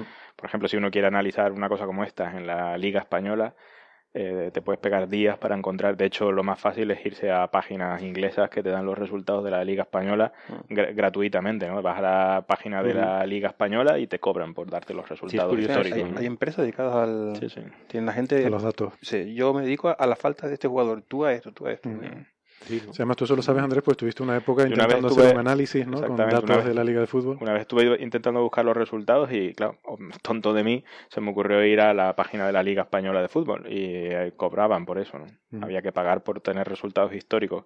En cambio, había páginas inglesas que recopilan eh, resultados históricos de toda Europa y estaban tenían ficheros eh, ahí disponibles para todo el mundo. ¿no? La NBA funciona muy bien, yo lo sé porque yo sí que estuve haciendo también una época con redes neuronales, haciendo análisis de los partidos de la NBA eh, con, con el objeto de intentar eh, medir los- la mm, actuación individual de cada jugador y eso, ¿no? Separar un poco la contribución individual de la del equipo y tal. Y, mm, y funcionaba bastante bien, de hecho se podía incluso usar para hacer predicciones, ¿no? De partidos. Y, sí, sí. Es- no funciona suficientemente bien si no, no estarías aquí, ¿no? Pues, Señores oyentes, lo que querían es ganar la quiniela. No se dejen engañar. pues, pues te digo una cosa, me, me acertaba el 80% de los resultados. Ah, Pues mira, con eso seguramente si eres un poco si, avispado... eres, si eres constante, sobre todo, al Si eres avispado poniendo el dinero, Al llevas dinero, sí. Mm. sí, sí. Eh, porque, de nuevo, el baloncesto es un deporte particularmente agraciado, no solo porque es fácil acumular las estadísticas y tal, sino porque Mm. suele ser bastante predecible, en el sentido de que afectan bastante poco las fluctuaciones estadísticas. Sí, que Eso no es como no decía, como decía nuestro amigo Rafael Manso, ¿no? O sea, el, el baloncesto es un equipo de media y el fútbol es un equipo de desviación estándar, ¿no? O sea, Un deporte de desviaciones. sí. eh, sí. Sí, en el fútbol pasa una cosa, Una cosa especial, puntual, una cosa puede no puntual, un pasar. penalti, un gol, y entonces ha cambiado todo, todo el partido. Se Aquí ha en cambio hay que ser mucho más constante y lo que importa Claro, al final es el baloncesto promedio. es ¿no? más eh, el promedio, ¿no? Tengo un compañero en, en una de las áreas de ética específicas, que es la de eh, deporte. Y el tío se está planteando una nueva legislación para el fútbol. Y el solo. Estaba ahí pensando. eh, esto nace también un poco desde la, lo que soy el fútbol para infantil, Ajá. primaria y todo esto también, un poco ir atando la, la, la, la ley de fútbol, el reglamento a cada edad, ¿no? Y tenía ideas, no sé, por ejemplo, penalti, corner, incluso una, serie de, de nuevas sanciones y tal para hacer el deporte un poco más. el otro día vi, curioso, hablando de eso, el otro día vi una sugerencia sobre, sobre las tandas de penaltis en el fútbol, no sé si se los com- comenté. Sí, eh, que había un tío que sugería, eh, en cuanto acaba el partido a los 90 minutos y quedan empate, se tiran los penaltis y después se juega la prórroga. Entonces, eh, si has perdido la tanda de penaltis, vas a jugar la prórroga eh, intentando ganar, porque tienes que ganar. Eh, entonces, Claro, pero lo malo es que el que haya ganado los penaltis va a jugar la prórroga metido atrás, encerrado en su campo. Sí, pero bueno, el otro va a tener que. Pero Que atacar, digamos, le, como sea. le da algo a la prórroga. La prórroga muchas veces es Es, una extensión de media hora a- absolutamente soporífera, ¿no? Bueno, sería, valdría la pena probarlo. la bueno, verdad. en el fútbol se han cambiado pocas, pocas normas del juego. Sí. se han sí, puesto sí, cosas sí. cuarto árbitro, pero normas de. Sí, ahora se quiere poner el ojo de halcón en el- la portería. Y Pero digo, todos son eh, artilugios externos a, la- a las reglas, pero por ejemplo, no sé, como decía este compañero mío, po- poner un, un saque de, de línea con el pie, que también puedes la, puedes tirar con el Ya. ir adaptando la, la- penalti venga, corner a- a- del- claro, del hockey Hay muchísimo también. dinero en juego y es cu- curioso que la reglamentación en un deporte con tanto dinero no sea más precisa, ¿no? Mm, No interesa, ¿no? No les interesa No cambiarlo. interesa. Aparte, yo creo que es un deporte que vive mucho de las polémicas y de Claro, los exacto, los sí. debates que se De Bueno, ya hemos hablado de, de la de varianza. fútbol, hemos hablado de esoterismo, ya esto. De que- cerveza, Fútbol y cerveza. Fútbol y cerveza, yo- Esto es un programa como otro cualquiera. Lo ¿eh? siguiente Bueno. que invitemos ya a la prensa rosa. ¿eh? Ahora- cosa. Vamos ahora a miraré- con alguien, ¿no? ahora Estamos bajando miraré- el nivel Vamos catastróficamente. a llegar a la política. No, espera, No, no, política no, Ah, eso bueno, ya- Vale, vale. Ahora miraré las audiencias. El horóscopo cómo va la cosa. El horóscopo al final. Eso sí. Bueno, entonces ahora ya sí podemos hablar de ciencia. Bueno, sí, venga. hablamos, venga, hablo de política para recordar que actualizo día a día mi, Ah, lo de las, las mi sondeo, encuestas. sí, mi, mi- mi agregación de encuestas. Claro, claro, claro. Eso, Bien. publicidad, tenemos hasta publicidad. A ver si me acuerdo alguna otra cosa que quisiera comentar de aquí, de lo de los Warriors. Pues no, eso, simplemente eso, que el- la conclusión al final de 538 es que si ganan el título, que bueno, de momento lo llevan bien, van 2-1, si ganan el título serán el mejor de la historia. Si Ujú. no, pues estarán cerquita, pero no. Bueno, Si no, bueno, el primer equipo es los Chicago Bulls de la Pues- 95-96, que no es tampoco ya- mala opción. lógico, no es mala opción, no es mala opción Claro, también. claro, claro. No, pero quiero decir que, mm, vamos, que, que al final concuerda más o menos también el análisis numérico, o sea que el titular eh, también en 538 suele ser un poco engañoso. Hombre, O sea, a mí me llamó la atención- Claro, yo lo leí- lectores, es lógico, ¿no? Yo lo leí porque me llamó la atención el titular y dice, ¿cómo, ¿cómo es que no es el mejor equipo de la historia mm, basado en estadística? Lo lees y entonces resulta que sí. Y las simulaciones de fútbol y baloncesto son muy buenas. Sí, Los videojuegos basados en Ah, Pero no, ni idea. lo- todavía no tienen- son bastante buenos. no tienen mecánica cuántica. Eso es un videojuego, no es una simulación, es a lo que yo iba antes, porque no es, no es completo. Sí, eso, eso es algo también que me resulta curioso. No hay como así como en la Fórmula 1 y las carreras y tal, hay simuladores eh, durante la carrera, ¿no? Para ver qué hacer, tomar estrategias y tal. En el fútbol no lo hay, ¿no? No hay una forma de crear una simulación en la cual decidas, "Bueno, voy a cambiar al portero, yo qué sé, porque Sí, porque el 50.000 simulador. partidos y... Él va Y el portero simulando que partidos falla, No, el fútbol es como, está como, te digo, pa- para el impacto mm, económico y cultural que tiene. Está muy atrasado, Está sí. como, Sí. cuando te ves A lo un- mejor el problema es el impacto que tiene. No que esté atrasado, o sea... Que nos Venga, vamos a- atrasados partiendo de somos ese hecho, pues. Vamos a hablar de ciencia, venga. Venga. Tenemos alguna cosita. eso es una roca en el espacio. Esto, no, quería hablar de LISA Pathfinder, que es una, Ujú. es una misión espacial de la Agencia Espacial Europea. Pero esto es ciencia ya. Esto, ¿qué es? Esto ya es ciencia, esto ya, Vale, ya si queda, si queda alguien todavía con nosotros, Si hasta- despierto, más de ahora de lo dormimos Si- ya. Si queda alguien, claro, ya tenemos ya que Esto es echar toda la carne en el asador Venga, venga. para dormir al que quede despierto aquí. Eh, pues eso, que, que es una misión de la Agencia Espacial Europea, que es una especie de prueba, de una prueba tecnológica para un futuro observatorio espacial de ondas gravitacionales, famosas gravitondas. Así que, mm, nada, pues han, han dado los resultados esta semana eh, y ha ido todo muy bien. Sí, ¿no? Eh, bueno, era, era un prototipo, ¿no? De lo que va a ser el futuro, el LISA, ¿no? La misión de LISA de detección de ondas gravi- gravitacionales en el espacio, ¿no? Porque necesitamos eh, irnos al espacio para que no nos afecte nada, ninguna perturbación, más que la simple gravedad, y eso en la Tierra no se, no se puede conseguir, ¿no? Sí.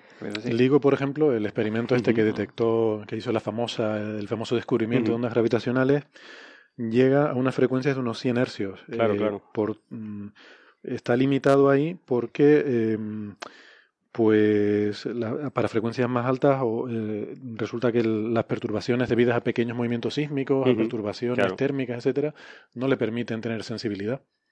Pero desde el espacio sí que se podrían alcanzar. eh, No, y lo curioso es que han puesto ahí. Es una nave, ¿no? Que tiene unas, Que unas tiene- masitas, ¿no? Que están en. Sí, que son dos cosas, dos cosas separadas, ¿no? Sí, ¿no? Dos, dos bloques, ¿no? dos de, cubitos. de oro platino, ¿no? Una aleación y que están simplemente. in- interaccionan simplemente con la gravedad. Es decir, con, están en el, en- en- justo en el punto neutro entre el Sol y la Tierra. Más Sí, cercano a la Tierra. pues, Lagrange, el punto de L1. Lagrange, el L1. Donde solo la, esté justo en equilibrio, ¿no? Eh, que es tanto la fuerza gravitacional del Sol como el eh, de la Tierra es equivalente. Y están allí flotando, claro, necesitan una nave por encima que los proteja, porque hay, hay rayos cósmicos, hay, hay, hay diferentes perturbaciones, pero que la nave no debe interferir en esas masitas, ¿no? Que están en, flotando realmente. ¿no? Sí, lo que entiendo es que está en una especie de caja eh, al vacío, Sí. al, Al vacío max- más perfecto se vacío más hacer. perfecto porque los particulitas que no que, que tiene, que porque no, hay- no existe el allí el vacío perfecto, pues afectan a esos bloques, ¿no? O sea, la medida es tan sensible que, que es Te curioso. afecta un poquito, sí. Y esos, esos bloquitos están ahí flotando dentro y la nave los va midiendo y según si se van acercando a una pared, pues la propia nave se hace, hace pequeños impulsos para que los bloquitos sigan estando. Es eh, realmente espectacular. Sí, es curioso que eso, Y es todo, claro, cuando la, la verdadera lisa van a tener que separar esto por millones de kilómetros, ¿no? Eh, Ah, ah, ahí va a estar el, el mantener eso con las presiones que... Sí, porque la lisa de verdad son tres naves espaciales diferentes Mm. En un triángulo perfecto y con sus masitas correspondientes dentro, ¿no? Y, y medir la, cómo afecta la- las ondas gravitacionales a, esa, a la diferencia de... O sea, la diferencia de posiciones será por detección de que el espacio eh, sufre una onda gravitacional, se, se, se curva o se, se modifica. O- Y- o- hace y- como 12 años por ahí había un, un prototipo de una de dos satélites, una Flying Formation, esta que Sí. decían los, Sí. los guiris, de, para estudiar el Sol. Entonces eran dos naves que tenían que estar perfectamente alineadas, ¿no? Va a ser una especie de coronógrafo y hacer sus cosillas y también después para la búsqueda de, de exoplanetas. Y, y era flipante la- las precisiones que se necesitaban para, para eso y que están a años luz de lo que se necesita para. sí. de hecho, para yo creo que ¿no? yo creo que todas Es esas misiones eran realmente preparando pruebas una para- cosa como lisa. esas ¿no? monstruosidades, Sí, ¿no? ¿no? O sea, lo de lisa va a ser, si, si funciona, va a ser Y han cumplido las expectativas, ¿no? O sea, en un, un cinco, factor- cinco veces. factor ¿no? cinco veces mejor. sí. Sí. Por lo visto, Mantienen dice la que estabilidad. ya Ujú. con, con la precisión que han alcanzado, ya con eso ya les vale para ser lisa. O sea, que están, tienen, vamos, que están muy contentos, tienen mucha confianza mm, de que con lo que han aprendido, mm, pues en principio no debería haber ningún problema en que funcione. el- Claro, yo lo que no sabía es que, eh, claro, en tierra, con el LIGO, tú puedes medir una, las frecuencias eh, entre 10 y 1000, ¿no? Mm. Pero es que hay ciertos objetos que son los, curiosamente, los más grandes, de eventos más grandes, que son frecuencias muy pequeñitas. 0,1 por 10 ahí, a la ¿no? menos 1, 10 a la menos 3, una milésima, ¿no? Una décima de una milésima. Entonces, y estos son los in- son también interesantes, ¿no? Y eso, sí que no lo puedes medir en tierra. ¿no? Sí. Habría que rendirle aquí también un pequeño homenaje pensando en lo de las masas, la gravedad, al, a- al Cavendish. Mayo, el, el que sacó la G de la, de la formulita este de, de Newton, que también hizo lo de, la, lo de las intentó hacer pesitas un, con un la, detector, la- ¿no? las Mm. y, sa- y sacó G, el- la presión con la que sacó G. Explica, siglo explica lo de las pesitas, Darwich. Eh, dos, eh, para sacar la constante de proporcionalidad en la fórmula esta de, de Newton, tenía dos masas de, no sé, era plomo, hierro, algo así, colgadas, de, enrolladas en, en una cuerda y veía el efecto de una, de una sobre, sobre la otra. Y todo eso para conseguir la mayor esta- estabilidad posible, creo que lo tenía en, su castillo, palacio, en el, en el sótano, todo cerrado, tenía un pequeño agujerito en, en una puerta en la que él iba midiendo. Y era un tipo, bueno, Cavendish era un, ha sido de los personajes más exóticos que ha habido en, la, en la ciencia.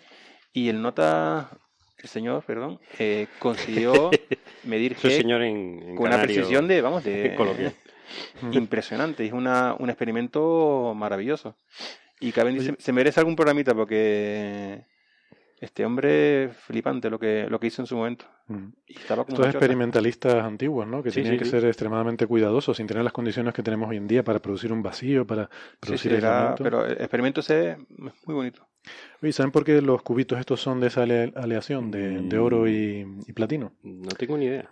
porque es uno de los materiales que se conocen con menor sensibilidad a campos magnéticos. Ah. Ta, campos magnéticos. Otra vez. Volvemos a los campos magnéticos, sí. Curioso porque- como lo ha preguntado, ¿no? Nos ha hecho, No, ha hecho- nos ha hecho Ah, demostrar ah. nuestra ignorancia. Sí, No, no no, tenía ni idea. no, no, no, es para, es para mostrar mi conocimiento sobre esto en particular. Sobre nuestra ignorancia. No, porque esto de los campos Ajá. magnéticos eh, lo, lo quería yo sacar a colación para decir, Ah. chúpate esa Bernabé. Ay, ay, no se puede meter uno con quien no está. Va a tener que venir Bernabé. Él nos Y después nos tiene que criticar en redes sociales y va a ser Ah, peor. No, así me va a exigir eh, estar presente en el próximo programa. Pues ya está. Es la única forma que La tengo única de, de que de que se apunte. Lo estoy invocando. Lo estás invocando, ¿no? Lo estoy invocando. Venga. Mm, ¿Qué más? ¿Algo más sobre esto de, de Lisa? No.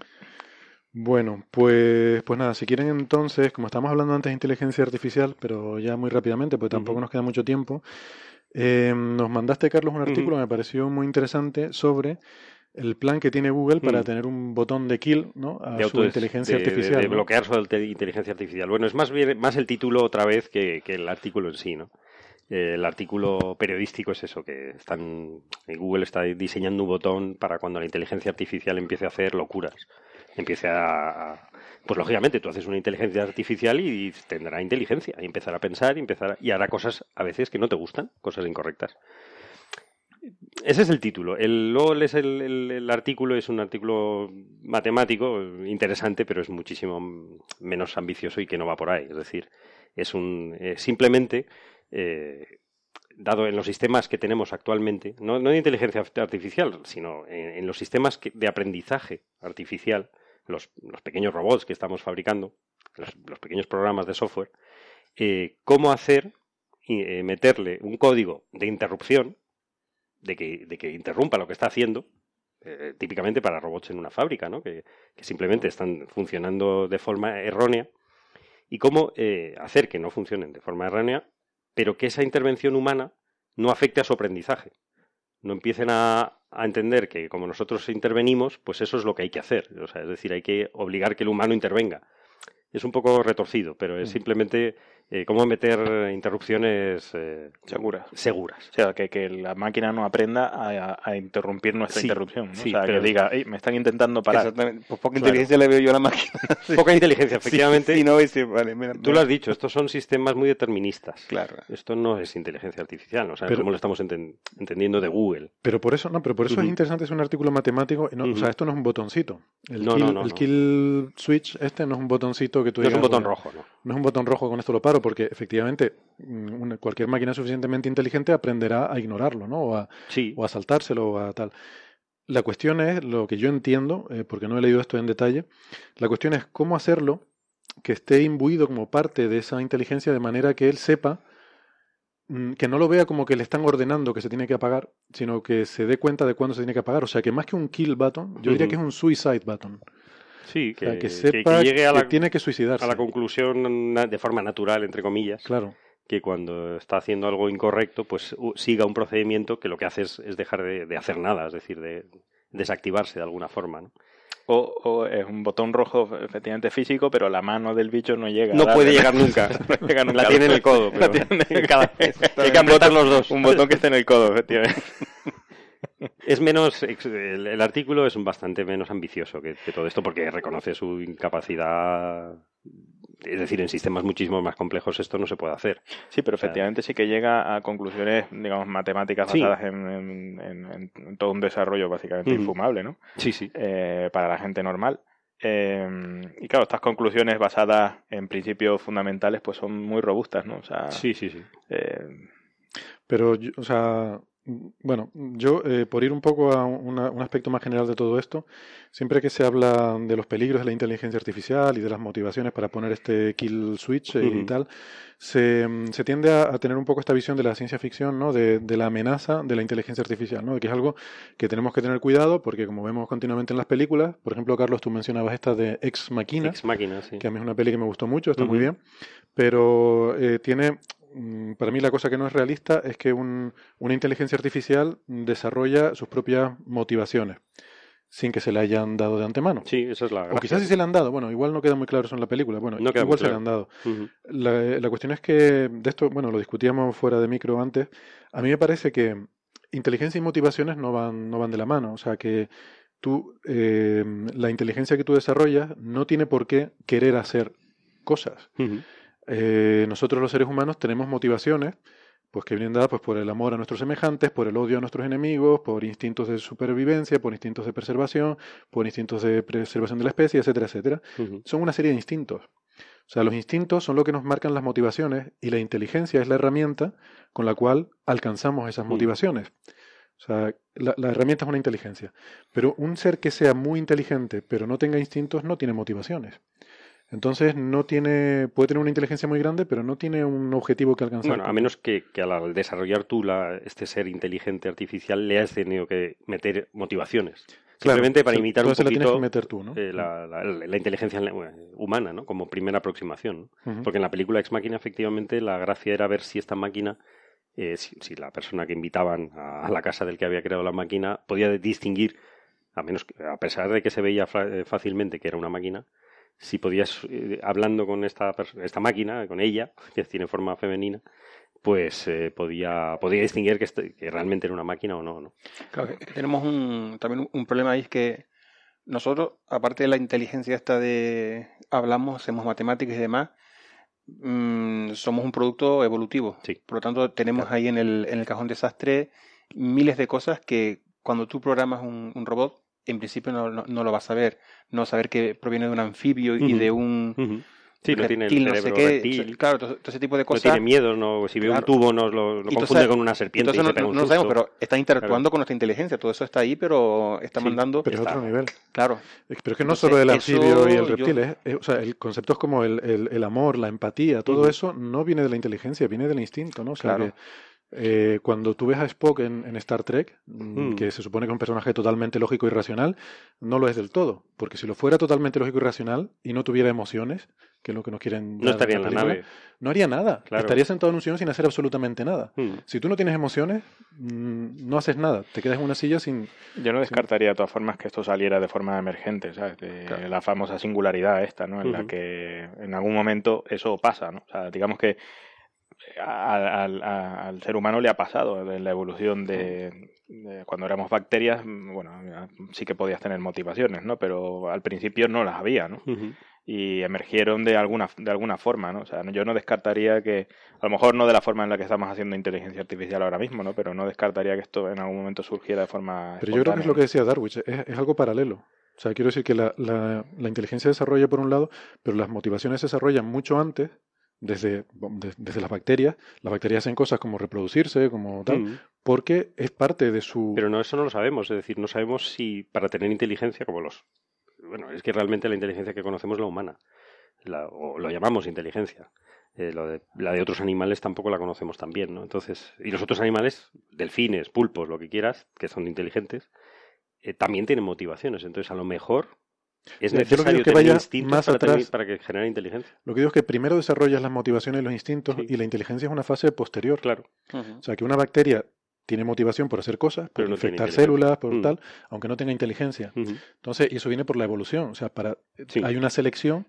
Si tú no tienes interés en, en reproducirte, no vas a evolucionar. En algún momento dado, pues si tú no tienes interés en autopreservarte, pues tampoco vas a vivir mucho tiempo. Te vas a extinguir. Si no tienes una motivación por proteger a tu familia, pues también tus genes se extinguirán, ¿no? Entonces, todo eso va apareciendo, mm, se nos va programando antes Sí. de el momento en el que aparece, bueno, el momento. Pero que lo que digo es que no estoy seguro de que eso esté, o sea, eso yo creo que surge de forma A lo mejor espontánea, ¿no? la- Cuando a lo mejor hay, eh, en el caso de una célula, es, es- es, eh, se da cuenta de que está en un medio o lo que sea y necesita, por preservación de su contenido genético, necesita relacionarse con otras células para, para tener más, eh, para dividirse y tal, pues eh, esa motivación puede eh, surgir también en algún tipo, en algún momento en la inteligencia artificial, ¿no? O sea, nada, na- yo creo que nada impide que cuando desarrollemos algo que a principio a priori uno no cree que vaya a ser, digamos, eh, a darse cuenta de sí mismo. ¿no? Y cuando se dé cuenta de sí mismo, automáticamente eh, querrá mm, perpetuarse, ¿no? ¿Por qué? O no. Claro. Bueno, o, o no, pero, pero también, puede, también puede que Pues sí. puede que sí, por eso Porque, una botón porque las células decidieron perpetuarse Claro. y no destruirse, ¿sabes? O sea, no, Dar no lo- botón no lo de- decidieron las células, simplemente las células que o Salió los, de los forma- organismos que no los organismos que no tenían esa motivación desaparecían. Claro. Bueno, pero es que hay, hay muchos métodos de inteligencia artificial eh, que son competitivos, ¿no? O sea, que quieren entonces- entonces superar a los demás. Entonces intentarían necesitan, una vez tengas cosas que están compitiendo por un medio común, pues Sí, quizá- automáticamente... quizás que hay, que hay que programar además eh, esa necesidad de competir, o sea, para que sea efectiva eh, ese organismo, qué sé yo, para hacer robots más Hombre, eficientes. si los o- creas en un entorno competitivo, entonces sí, probablemente Es que la probabilidad es que van a- sí lo creamos, creemos así salir- porque nuestro mundo Claro, es, es que- que tremendamente mejor- selectivo, selección. ¿no? Si nos vamos 3.000 millones de años atrás, a lo mejor llega un momento en que se optó por la competición, pero a lo mejor otro mecanismo otra hubiese opción. sido la cooperación Sí. total, sin, sin competir. A lo mejor no nos hubiésemos desarrollado, o sí, o hubiésemos No, sido pero también, o otra sea, hay, cosa. hay diferentes También, mecanismos, claro, también, es, claro. también es Son- competencia, o sea, cuando hay cooperación en, en, en especies, ¿no? Que forman, yo qué sé, de la manada de lobos hasta especies incluso más, más primarias, que se organizan para colaborar, pero compitiendo con otros organismos. No, pero yo, yo veo incluso a la- cuando... empe- Hombre, yo, yo me quedé eh, flipado cuando me enteré, por ejemplo, que la- las mitocondrias, o sea, las células son al final la fusión de eh, N bacterias. La mitocondria era una- en su momento eran Es un bacterias conjunto, claro, de, eh, de que se cosas. metió. Incluso hay enfermedades actuales mitocondriales mitocondriales. que son básicamente que hay mitocondrias que se dan cuenta y dicen, oye, yo soy eh, ajeno al resto de estas células que son mis enemigos. Se Intenta romper el... Entonces, claro, son- enfermedades, entre comillas, herencia de, de bichos hace 3, Que que eran 4 mil millones de años. ¿no? Dice, a veces se dan cuenta y dice, oye, yo aquí no tengo por qué estar. Intenta romper esa alianza, ¿no? Que tenía metida en el... Tengo un, un- un conocido eh, que es teólogo y un día hablando con él sobre este tipo de temas, dice, ser- dice, imagínate que dentro de N años este tipo de cosas de inteligencia artificial, hay uno que de repente dice, oye, pues creo en Dios. Puede ser Bueno. curioso la, e- ese momento porque para lo bueno y para lo malo.